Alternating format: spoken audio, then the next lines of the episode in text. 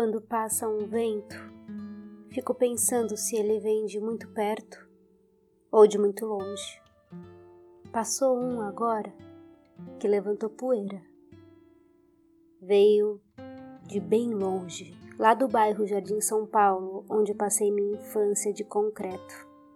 Afinal, fui criada em prédio, na cidade grande.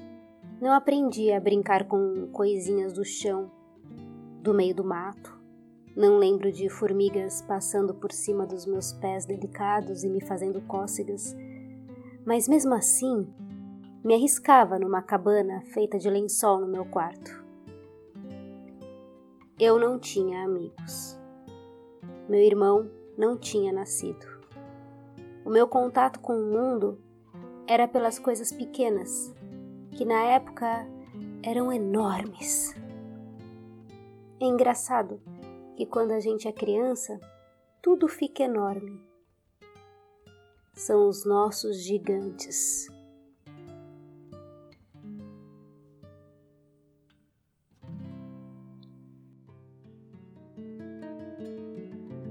Hoje estou doente. Dores no corpo, febre, uma sopinha cai bem. E quando me sinto vulnerável, tenho um medo enorme de morrer aqui sozinha, sem amigos.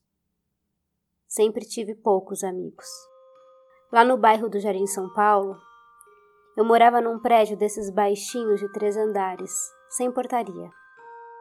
Esses prédios hoje em dia são raros, pelo menos aqui em São Paulo.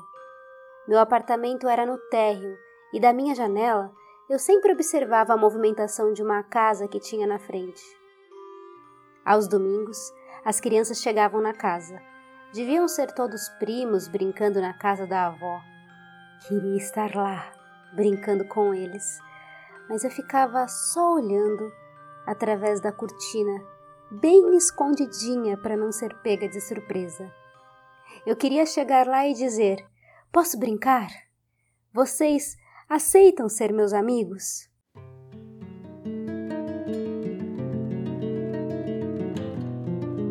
Durante aquele estranho chá é um livro com várias histórias, reais ou não, da vida de Lígia Fagundes Teles.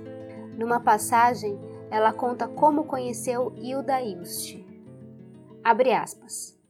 E vamos agora reordenar um pouco essa memória. Conheci Hilda Ilst em 1949 numa homenagem que me ofereceram. Já avisei. Era o tempo das homenagens. Eu estava lançando um livro. E a festa era na Casa Mapping, onde serviam almoços e chás que ficaram famosos. Até o bar era frequentadíssimo.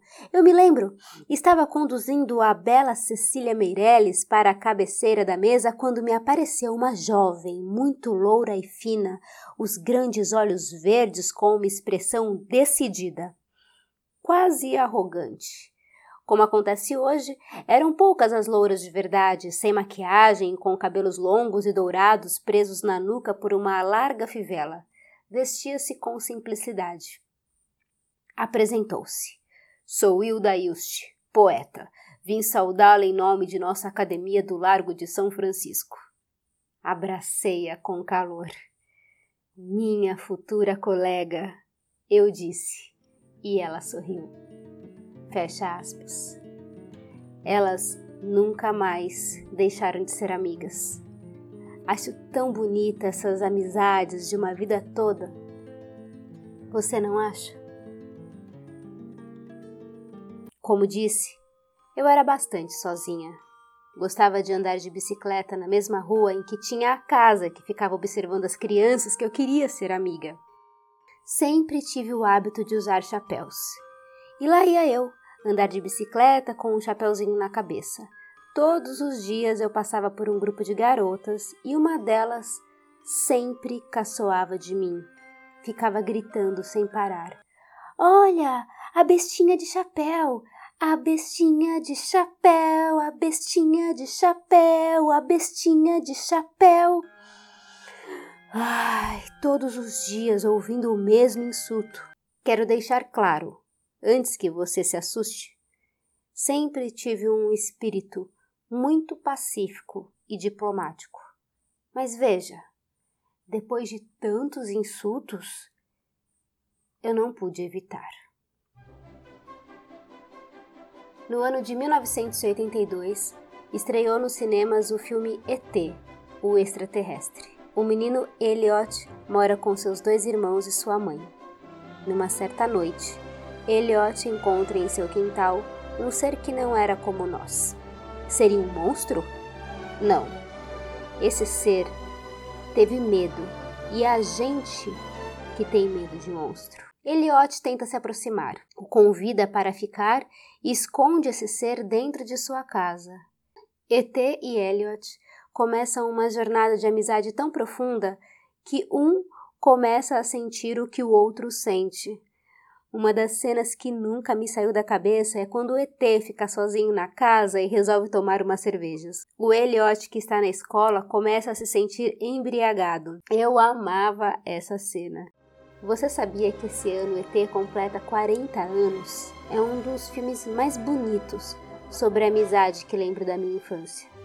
No meu mundo solitário, em que tinha apenas amigos invisíveis, meu sonho era ter um ET todinho meu, meu amigo. Sim, depois de tantos insultos, eu não pude evitar. No impulso, desci da bicicleta e fechei as mãos como meus primos tinham me ensinado e dei um soco na cara da menina. Subi imediatamente na bicicleta e saí correndo com o coração na boca e um medo choroso no meu peito. Nunca contei isso para ninguém. Era um segredo. No final de 1970, Clarice Lispector e Olga Borelli se conheceram. Sim, vira e mexe falarei de Clarice Lispector por aqui porque ela é uma das minhas autoras favoritas e uma grande amiga desde o início da minha adolescência. Pois bem, Olga Borelli conta que a primeira imagem de Clarice foi pela televisão. A segunda vez foi no apartamento de Clarice. Olga trabalhava para menores abandonados na Fundação Romão de Matos Duarte, no Rio de Janeiro, e teve a ideia de, por telefone, pedir para Clarice autografar os livros infantis que havia comprado para doar às crianças da fundação. Clarice disse que não dava autógrafos há muitos anos, mas como era para crianças abandonadas, aceitou. Olga foi buscá-la em seu apartamento e no caminho de volta, Clarice começou a contar coisas de sua vida e disse que gostaria de continuar conversando. A terceira vez foi no apartamento de Clarice. Dois dias depois, nesse encontro, Olga recebe uma carta por escrito em que Clarice pedia para que Olga fosse sua amiga. 11 de dezembro de 1970. Eu achei, sim, uma nova amiga, mas você sai perdendo. Sou uma pessoa insegura, indecisa, sem rumo na vida, sem leme para me guiar. Na verdade, não sei o que fazer comigo. Sou uma pessoa muito medrosa. Tenho problemas reais gravíssimos que depois lhe contarei. E outros problemas, esses de personalidade. Você me quer como amiga mesmo assim? Se quer, não me diga que não lhe avisei. Não tenho qualidades, só tenho fragilidades. Mas às vezes tenho esperança. A passagem da vida para a morte me assusta, é igual como passar do ódio, que tem um objetivo e é limitado, para o amor, que é ilimitado. Quando eu morrer, modo de dizer, espero que você esteja por perto. Você me pareceu uma pessoa de enorme sensibilidade, mas forte.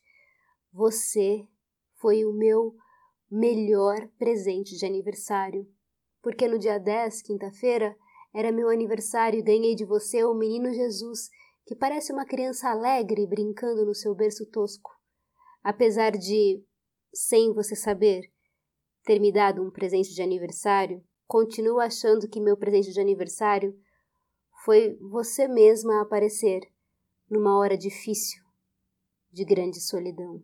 Precisamos conversar. Acontece que eu achava que nada mais tinha jeito. Então vi um anúncio de uma água de colônia da Coty chamada Imprevisto. O perfume é barato, mas me serviu para me lembrar que o inesperado bom também acontece. E sempre que estou desanimada, ponho em mim o imprevisto. Me dá sorte. Você, por exemplo, não era prevista. E eu, imprevistamente, aceitei a tarde de autógrafos. Sua Clarice. Você aceita ser minha amiga? Sei fazer um bolo de banana com canela. O de cenoura com chocolate nunca fica bom. Tem um pudim de leite condensado que a Mel adora toda vez que ela vem aqui em casa. Adoro escutar histórias. Sou uma ótima ouvinte e minhas frases despertam o riso bobo em quem escuta. Sou falante, mas melancólica, insegura Penso que tudo que faço está longe de ser permitido e exposto para o mundo. Mas eu sempre te encorajo a ir. Vá, minha amiga, faça. Você é maravilhosa. Siga em suas aventuras de Don Quixote. Te seguirei como Sancho. Acho que é meu personagem preferido do livro. Vem, minha amiga. Não me deixe aqui sozinha nessa casa imensa no meio do mato. Tenho medo de morrer aqui sozinha e ser descoberta depois de meses com um gatinho lambendo meus lábios. O vento tá soprando de perto agora. É uma brisa. Eu quero uma casa no campo onde eu possa compor muitos rocks rurais. e tenho somente. Logo que começou a pandemia em 2020, Gravei uma série de vídeos chamados Quarentena Poética. Convidei alguns amigos para gravar comigo.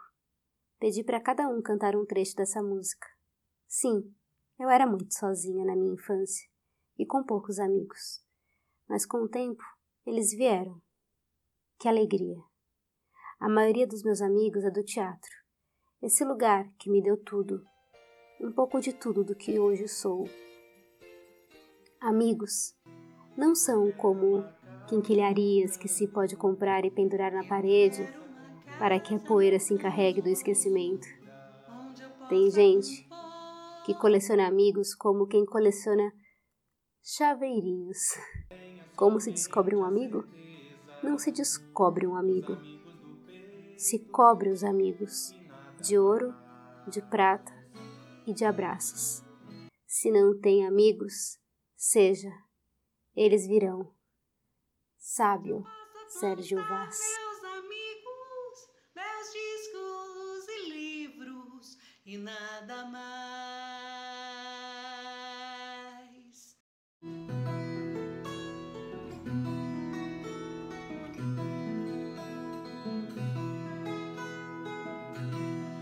Quero uma casa no campo onde eu possa compor só quis